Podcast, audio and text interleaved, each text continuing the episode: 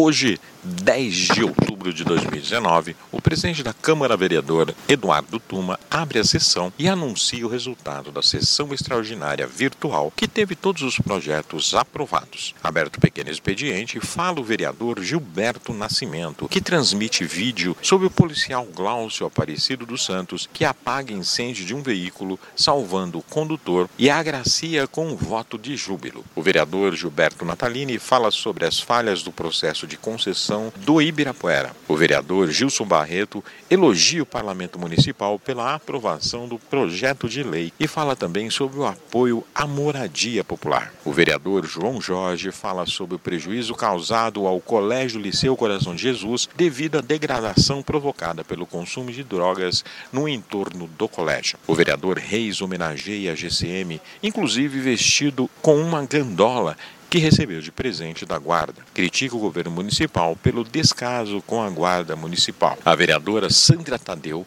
fala sobre o projeto de sua autoria que determina revisamento dos guardas que prestam serviço na Câmara Municipal de São Paulo. O vereador Serival Moura apresenta dados sobre o prejuízo causado ao transporte público pelas empresas que gerenciam as plataformas de aplicativos. Afirma a necessidade de taxar esses aplicativos, revertendo a arrecadação para o transporte público de passageiros. Encerrado o pequeno expediente e também o grande expediente, passa o senhor presidente aos comunicados dele liderança. O vereador Souza Santos faz crítica às pessoas que estão discutindo as questões da Amazônia e que não se preocupam com os outros casos, como por exemplo, derramamento de óleo no Nordeste, e acusa o governo da Venezuela pelo derramamento. O vereador Cláudio Fonseca fala sobre os questionários produzidos pela Secretaria de Educação e suas reivindicações perante o secretário. A vereadora Soninha Francini fala sobre diligência que será realizada pelo Comitê de Chuvas ao Itaim Paulista, no dia